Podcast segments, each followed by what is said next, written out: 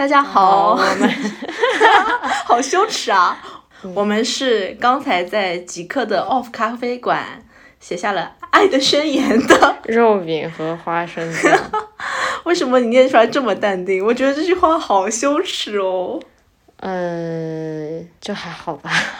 就是有一种被强凑了 CP 的感觉。嗯，我们又坐在了这个熟悉的地方，肉饼的家里的客厅。距离上一次来这里好像已经过了一个月了，也就是说，肉饼老师搬到上海已经一个月了。嗯，茶花，上次坐在这里的时候，我们还在吃那个咸蛋黄千层。嗯，回想起来就感觉还是昨天。然后距离那个时候我现在好像已经过了好几期节目了。当时我们在这里录了宜家的那一期播客。上一次其实是你刚搬过来上海，现在已经过了一个月了。之前也一直想跟你聊一下，就是来上海这一个月以来的一些所见所闻呀，或者是跟之前北京的对比啊，嗯，或者是这一个月的一些接触到的人呐、是啊。总而言之，这就是一期毫无营养的闲聊播客，大家不想听就可以关掉，想听我们扯淡就可以继续听。不过这个这个，我想提一件事情，就是之前的节目一直有听众说 Q 我说，觉得我显得特别那个什么，攻击性很强，很刻薄，嗯，咄咄逼人。然后我觉得我们俩也可以来来聊一下这件事情。怎么聊呢？你有这样子的感受吗？听众的反馈可能集中在之前的，呃，两期我们争议比较大的社交网络还有爱情的两期吧。嗯，然后大家都在都在说 花生酱脾气好好啊，什么肉饼好凶啊，肉饼好像在吵架。嗯，也没有吧。但是花生酱脾气好还是真的。但其实我，你觉得我是一个脾气很差的人吗？算挺差的。花生酱沉默。难道不是应该帮我平反一下吗？我当然会帮你平反了。我之前就在评论里面，其实大家说到这个时候，我觉得这就是个人风格的问题吧。包括可能在节目里面，一部分是为了营造节目效果。哪有？我做的都是我真最真实的自己。那我也是真实的我呀。嗯，就是我觉得人和人之间表达方式和性格差异是很正常的。嗯，然后以及如果我在节目中表现出和花生酱一样的风格的话，那我们这这个节目就聊不下去了。因为花生酱相对于就是大家也觉得一直都也不是现在我一直在我说话，其实花生酱他自己刚刚说了，他不是一个主持型的哦主播，哦是个你是个闲聊型播客。对，就是花生酱，他其实不太擅长于把握话题的走向和就是挑起一些新的就是 Q 流程之类的，所以可能在节目当中，我有时候会显得比较强势一点。嗯也是，要是我不强势的话，我们这个聊天就没法儿聊下去 我们的节。目就会很长，每期长达两个小时。然后其中有一个小时。时都是沉默。还有花生酱的垃圾话，垃圾话环节可以结束了。嗯，好，那今天言归正传吧。那我们就言归正传，嗯就聊聊肉饼你来上海这一个月的见闻吧。嗯因为你不是为了那个五五的项目搬过来的吗？嗯，怎么说呢？你是住在五五的某一条路上，还是说住在算是这一？片吧，算是这一片吧。那当初是除了为了这个项目以外，还有别的原因吗？就是为什么搬到这儿？就是我租房的一个考虑，首先我一定要离上班地方近，所以我住在这里。其实我骑个车十分钟以内就可以到达，很近。然后走路的话，我最多十几分钟、二十分钟也可以走到。所以说，其实是很在通勤上是很方便的。另一个的话，其实我个人比较喜欢独居，然后我也没有找到很合适的可以合租的朋友。然后我又是一个对比较有自己的规律和想法，我不太能够容忍，也不是容忍吧，不太能够和别人，就是和一个陌生人一起相处。哦、嗯熟悉的朋友也不行吗？熟悉的朋友可以的，就是我们俩彼此很了解的话，可以的。哦嗯那你就选择了住在这里。嗯嗯嗯，是第一次独居吗？嗯，不是，我去年呃疫情期间，我不是在家待不住嘛，我不是出去流浪了一阵子嘛，当时就都是一个人住的，啊，在上海，在上海，在苏州，在杭州也住了一下，然后在北京有时候室友不在的话，我也是一个人住的呀。但是宿舍的环境又很不一样了，其实。在宿舍你一个人住在那儿就。还有楼长，就是因为我在北京住的时候就是。呃，我其实就住一楼，然后就住楼梯口旁，就是进门的旁边那个位置。然后楼长整天从早到晚，就保安阿姨就坐在那里。然后我进进出出，然后就是他都认得我，然后就跟他非常脸熟。然后呢，就是他一进来，我每次一回来，我就会给他打个招呼。然后有时候，比如说我宿舍里换饮水机，我也会叫他过来帮我搬一下，因为水太沉了，我搬不上去嘛。然后这就有点像。嗯，其实，在在大城市里，你一个年轻人租房是没有这种感受的。但是我的房东比较神奇的一点就是，他是我的房东是一个六十多岁的老爷爷，然后他就比较好的一点是，他其实日常也都是待在家里的，而且就在我家的旁边。就是相当于我们都住在这个一层，然后他有时候会帮我，就是晚上怕上海晚上露水潮，他就会把我晒的衣服给收到棚子底下，或者下午雨天的时候也会帮我收。然后有时候我就是上午出来晒衣服的时候，他甚至会突然从房间里出来，然后帮我一起晒，就是因为要我们都是就是。我在家的话，就是晒衣服是那种很轻而易举，能够自己就够到的高度。但是在这边的话，都是要拿根杆子去去挂的晾衣杆。对对对，所以说这个还挺有人情味儿的吧。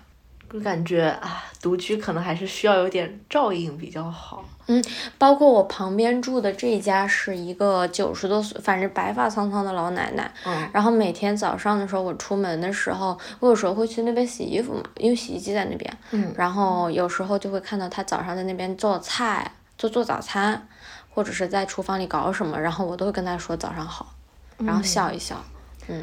就是尽量我会。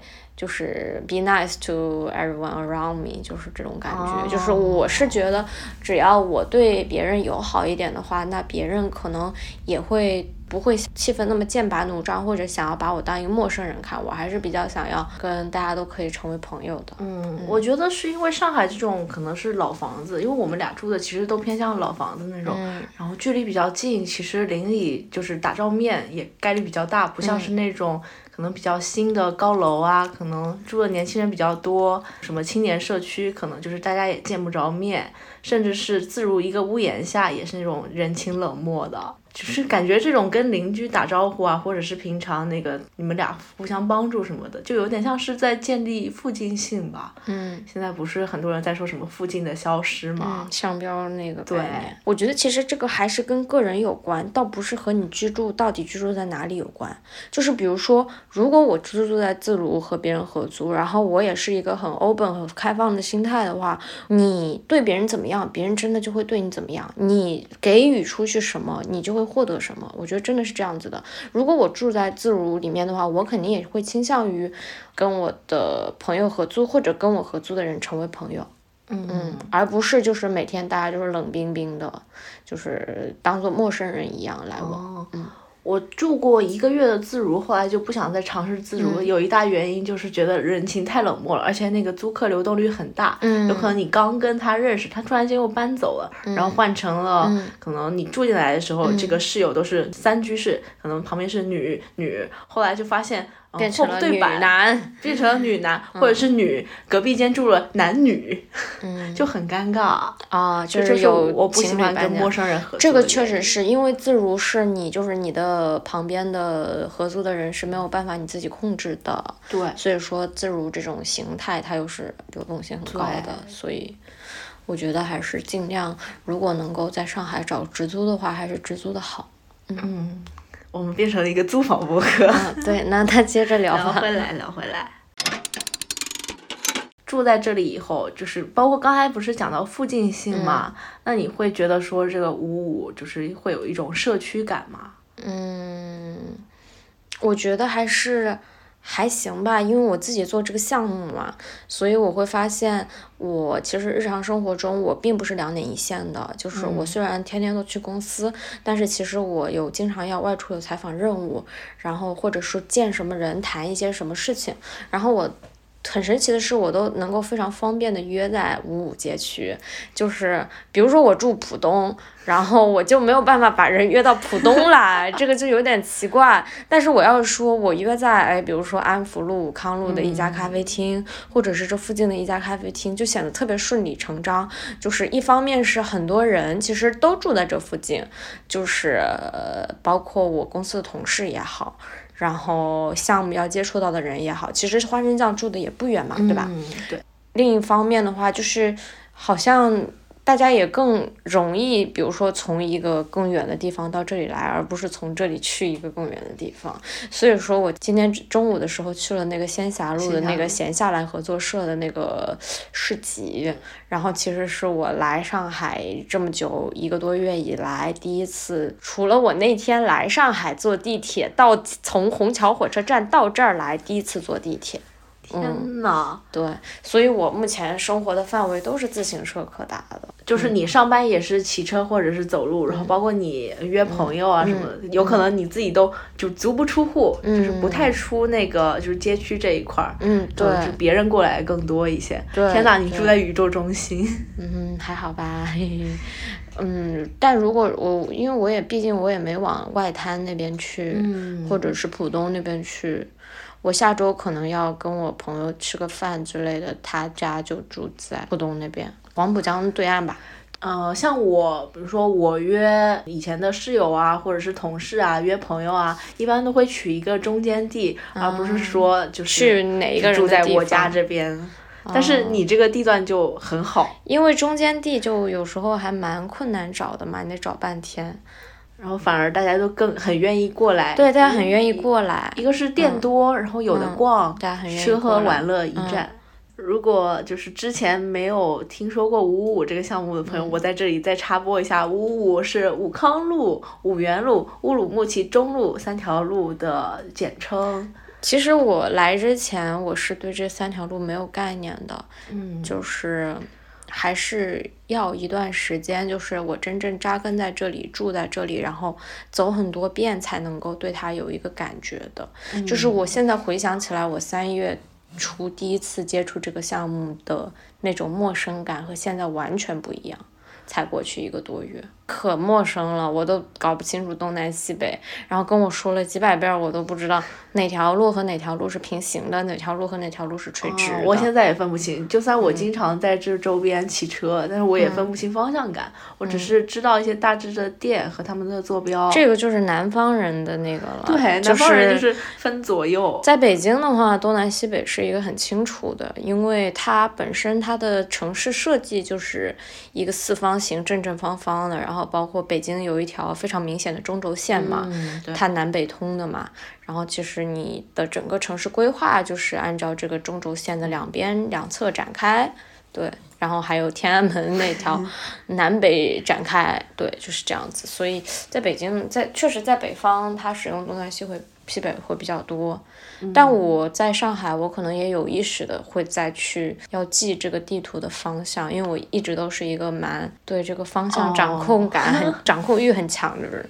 嗯，就说到祭奠，就比如说那个经典的什么三岔路口，那个武康路跟安福路交界的地方，不是每次到周末到晴天都有非常多人集中在那里拍照嘛？嗯，我祭奠的标准就是那里有个 rack，rack 的旁边是野兽派，嗯，野兽派旁边好像是一个潮牌，然后是画眉，不是野兽派的旁边是那个 funk and kill，然后在旁边 click click，然后在旁边画眉，然后在旁边多抓鱼。Brandy Mavila，然后再是多抓鱼，我已经背的了如指掌。再往那边是一个小区门口，然后保安亭，然后 short short sentence short sentence 是旁边是要即将开业的卡那个家居店，三里屯有的那家。卡萨还是卡卡卡巴纳，好像是这样。卡巴纳。然后还有再再过去就是话剧中心了，话剧大厦了。中间是不是有个 sunflower？哦，sunflower 我给忘了，对不起。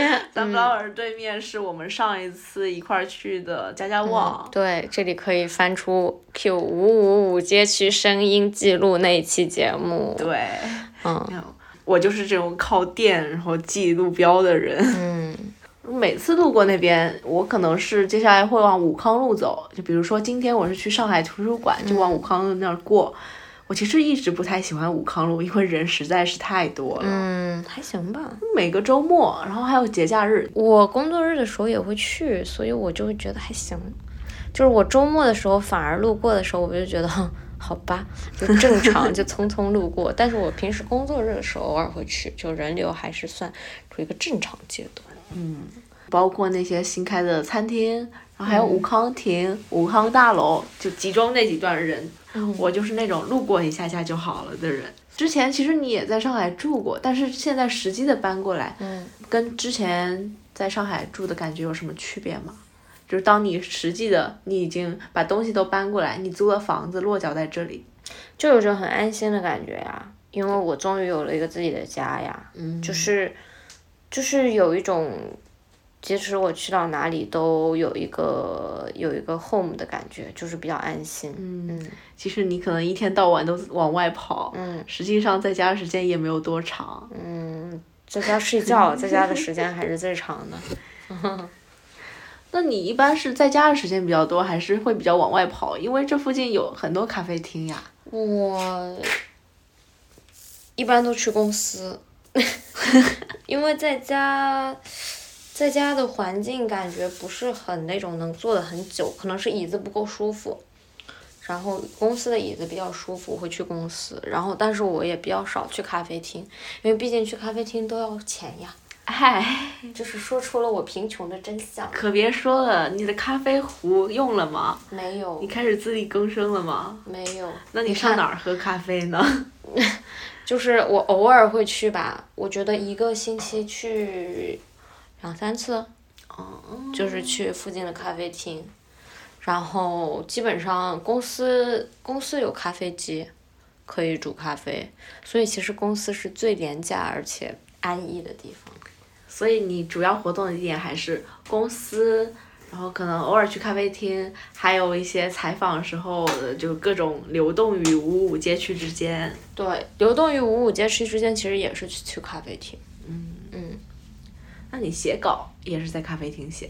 写稿啊，写稿在公司写，在家写也有。那既然你都说到贫穷了，嗯，你觉得住在这儿消费高吗？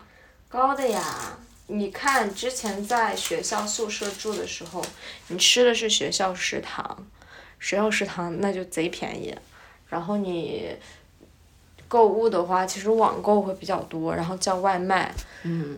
我觉得叫外卖的价格可能和北京差不多，但是食如果我去食堂吃饭的话就很省，我一顿饭不会超过十块钱，在这儿的话一顿饭，就是你吃的最简陋你也得要三十块钱。三十打底。嗯，对，我们今天晚上就吃了近两百块钱，哦，就我们两个人，对吧？这其实是一个正常物价了。对，就其实你随便在上海找家餐馆，就是。就是得，就是还可以的餐馆，你就得这个价格。工作餐三四十是正常价。嗯，所以刚刚五五不是出了一篇，就是四十元以下能够吃在五五街区吃到什么嘛？其实就是乌中路上有那个呃芭比馒头，就是吃馒头。正源烩面。对，正源烩面，然后还有吉祥馄饨、千里香馄饨。对，就只能吃这种类似于沙县小吃类的东西。对。我能回忆起来的乌中路上的店，基本上就是什么啊，Fine Cafe 啊，什么小酒馆啊，然后意式餐厅啊，那种都是很贵的啦。对，包括中餐厅也不便宜，像那个我们上次之前说要去吃韩餐韩料，小朴家，对，小朴家，包括旁边的那个涮肉，都是那种吃大餐的店。对对，就是那种。就是你觉得周末和朋友吃一次还 OK，但是你天天在那儿吃的话就没有办法，所以说基本上还是。吃外卖会更合算一点，因为外卖你可能二三十块钱还拿得下来，然后呢，要不然就自己做呗。但是我因为家里没有厨房，我就没有自己做，而且我也没那个闲情逸致。对，没有闲情逸致自己做就没有兴趣。我的冰箱至今还是断电的，就是还是断电的。对，断电的。里面就你的冰箱空无一物。我的冰箱空无一物，啊甚至连电都没有通，常温常温冰箱。那夏天可咋办呢？夏天你要是要吃冰淇淋，那我会再开的嘛，就是现在天气还太冷了，因为我其实是我是一个就是肉饼是一个很喜欢吃冰的人，所以说夏天我我我还上次不是去宜家买了制冰机，哦那个那个制冰冰盒。嘛，我夏天是肯定要，就是我想想象中都是很美好的。你看我买的这个纸，想要把我的桌子贴起来，至今都还卷成一桶放在那儿。然后还有这个鞋盒，至今还没有搭，我倒是搭了几个昨天，但是就是 就只能说明你太忙了。就是嗯，是吧？就没有那个心力，是太忙了，太忙了，嗯。你就会发现，住在大城市里，当你一旦投入工作，你就会对生活失去了那种，哦，就是你收拾房间是真的需要时间的，然后以及你装点你的家是真的需要时间可以。听播客呀，是可以听播客，但是我连听播客的时间都没有啊，就是就是就是我得工作呀，就是播客是得工作的一部分。不是听播客是，可以在做家务的时候嗯听播客，但前提是我得有时间做家务呀，啊，你连做家务的时间都没有了。就是只能见缝插针的做吧，那你现在还有时间听播客吗？就是路上听，通勤路骑骑车，骑车路上听，跟我差不多。然后还有就是洗漱的时候、洗澡的时候，嗯，还有上班时间是听不了的。上班时间也可以听。但是我不是那种可以一边听播客一边工作的人，嗯，就是我工作必须非常的专心。我也不太行。嗯所以就是当你真正投入工作的时候，听播客的时间就直线下降。我们俩都是。我觉得还好，我现在听的还挺多的，因为我一个人住，我就会听的比较多，在家的时候听的比较少，因为你的日常生活都变成了跟你的家人对话。哦我们之前不是还说过一次，就在爱情那期里面，我们还讲过那个单身的人是播客的高频用户、重度用户嘛。是的，那我现在觉得独居的人也是，因为你就没有太多跟人对话的场景，在家的时候，我觉得不仅是单身的人，就是得独居的人，单身且独居，嗯，单身且独居。嗯用户画像。那你最近在这个街区就是有什么见闻吗？你不是经常去采访吗？我觉得我上次去你家住的那几天，我不是去下面那个上海小马路的那个地下的那个购物街嘛，嗯，然后我就看到，我感觉就是这边有一些有一些便利店是比较打开的，就是向外打开的，就是它会是像就是街区外面呈现的那种感觉，而不是就是封闭的那种感觉。呃，这回头我可以给大家发一张图。然后其次我发现就是我们这边不是有很多咖啡厅嘛，然后咖啡厅的咖啡师通常是一个非常有格调的小哥，然后打扮的非常的，要么是一种嘻哈风，要么是一种内敛风，就比较有比较精心打扮过，而且通常会有 tattoo，都常、嗯就花比如说花臂呀、刺刺青啊，身上都是有，然后那个没客人的时候就站在马路牙子上抽抽根烟烟呀，对呀、就是那种感觉。然后其实呃，有时候路上会多出来一些奇奇怪怪的家具，然后就是它就孤零零的在那儿，然后就深夜了，然后也没有人拿，就会觉得嗯，是谁把它扔在这里呢？还挺奇怪的。嗯，我之前好像还看过一本是以上海为主题的 Zine 吧，就是那种独立的杂志，就是专门拍上海路边的那些椅子、沙发。包括今天在路上其实也看到一个沙发，对啊，不知道是不是真的有人在那儿坐，还是他们只是闲置在了那里。我觉得是扔出去的吧。嗯有一些其实也可能是什么环卫工人啊，在那儿坐着休息的地方，环卫晒晒工太阳人在那儿坐着吗？或者是说街区的保安。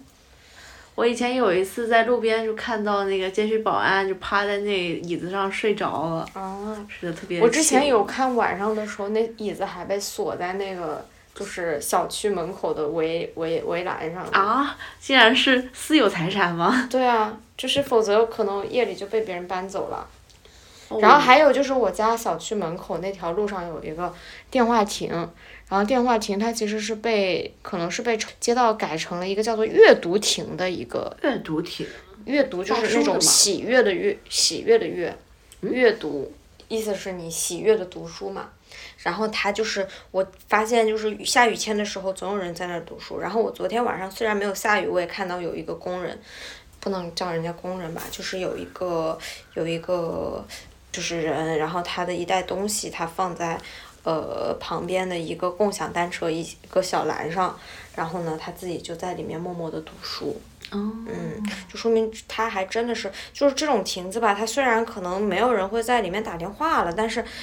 它还能发挥出一个一个人在里面读书的功能，我觉得还蛮好的。嗯，那最近有发现什么奇葩的东西吗？奇葩的东西，你这是？对，就是刚才可能是这种就是轻度的，让你眼前一亮的，然后觉得有点小惊喜的。那有没有觉得说，嗯，有些东西就是看着无法接受？对，怎会如此？就是最近旁边在修路，然后总是。尘土飞扬的，这也不算奇葩。这也不算奇葩，没有什么奇葩的。那就说明你在在在这一个月里面住的还挺适应。嗯，对我没有遇到什么不适应，我是一个适应能力比较强的人。然后，如果实在是我自己接受不了的环境，我就会搬走的，非常果断的搬走。那现在看起来还挺好的。对呀。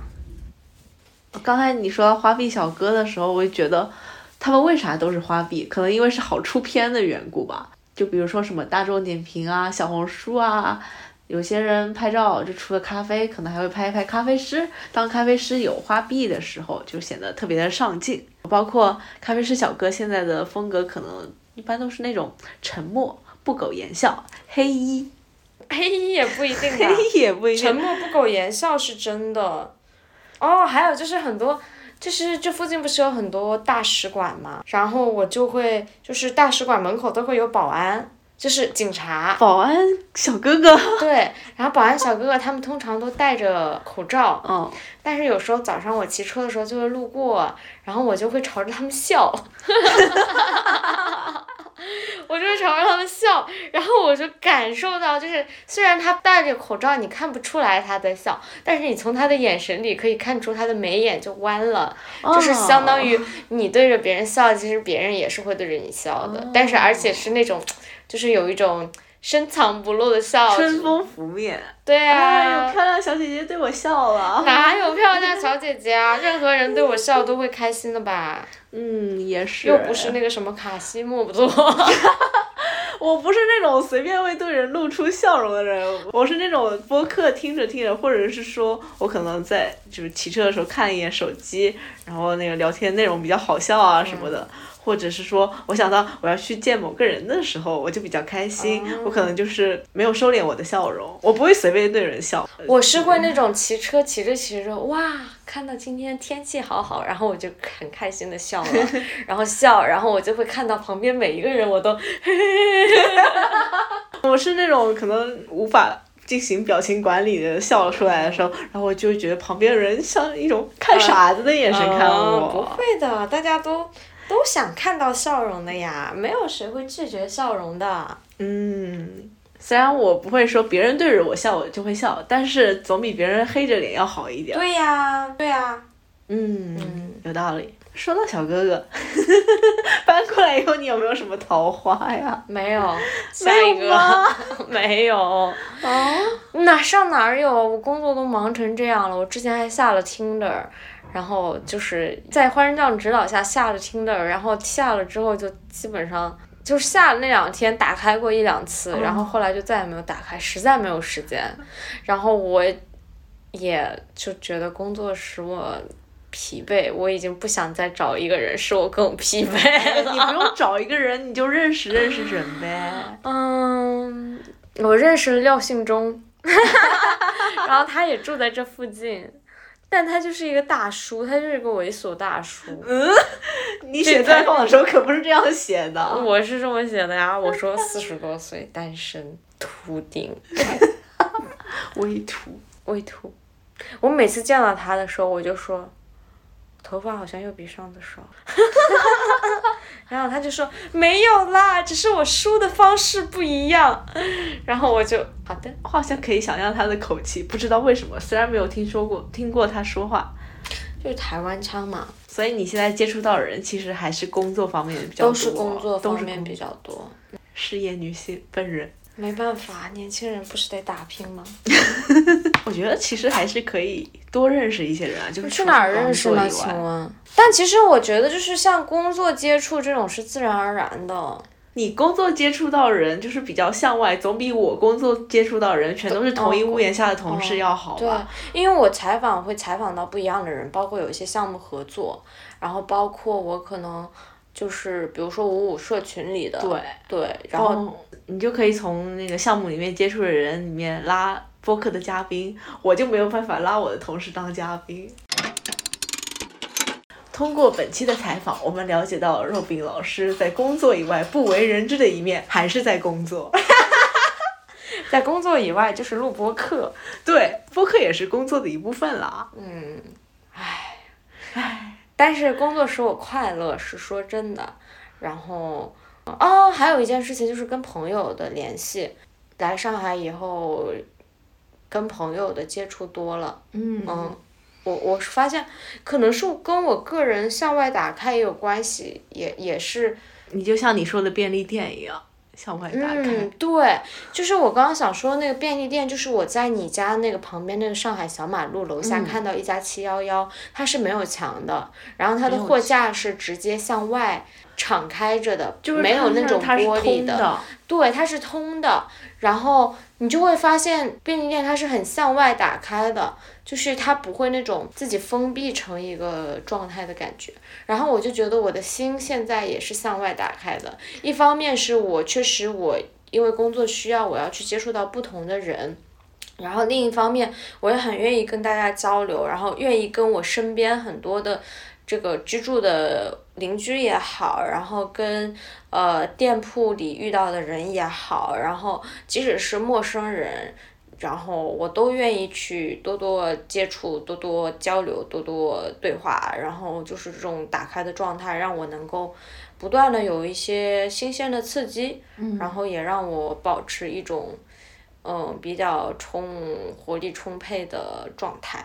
嗯，但是还是很重要的一点是吃好睡好，身体好。怎么最后开始又红又专了起来？不是很重要的吗？是的，是的，是的，是的。嗯，那花生酱最近生活有什么新新动态吗？嗯，怎么工作怎么样？累，强度变大。最近都有一期半没有出现我的身影了。我在五五里面客串了一下，然后扬州那期我就我就在评论里面给你打 call，但是没有关系，接下来的节目还是会有我的。嗯，希望花生酱努力更新选题哦。嗯。很高兴知道肉饼老师 什么肉饼老师，就是嗯很欣慰，就是肉饼搬来上海以后，他说有了更多的朋友，嗯，然后工作也让他快乐，嗯，不像我工作让我枯萎，呃，希望工作能让你绽放。周末了，我不想聊工作。好的，嗯，我就是羡慕羡慕你这种就是嗯能够和。邻居也好啊，工作中认识的人也好啊，朋友也好啊，建立的各种各样的连接，然后包括你其实虽然说你一般来说活动范围在五五，但是实际上你的辐射范围 远远超过了五五。嗯，就包括你最近在做的项目什么的，所以长宁区人民都过来了，对吧？对啊，就是宇宙中心嘛。还好吧，嗯我觉得上海我。今天走下来，还是觉得还有很多值得去探索的地方。嗯，希望我用我接下来的生命去好好探索这座城市。接下来的生命，接下来几年的生命去好好探索这座城市吧。嗯，好，再见，拜拜，拜拜。欢迎在苹果播客、QQ 音乐、网易云音乐、小宇宙、喜马拉雅收听我们的节目。最后，希望北海怪兽的播客能让大家在城市生活中少一份寂寞，多一点点点点快乐。要记住，你不是一个人哦。